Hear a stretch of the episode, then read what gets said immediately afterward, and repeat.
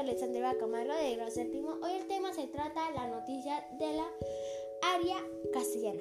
Bueno, la noticia, la noticia hecho reciente aún no ha informado de interés general, no ha sido informado se caracteriza por veras, completa, breve, actual, etc., clara, general, la variedad posible y verificable. Esa, actitud fiel a lo ocurrido completamente contiene todos los, los datos necesarios y, y, dispensables. Bueno, la noticia se entrega, digamos, usted va, digamos, ver en la, digamos, va usted mira sobre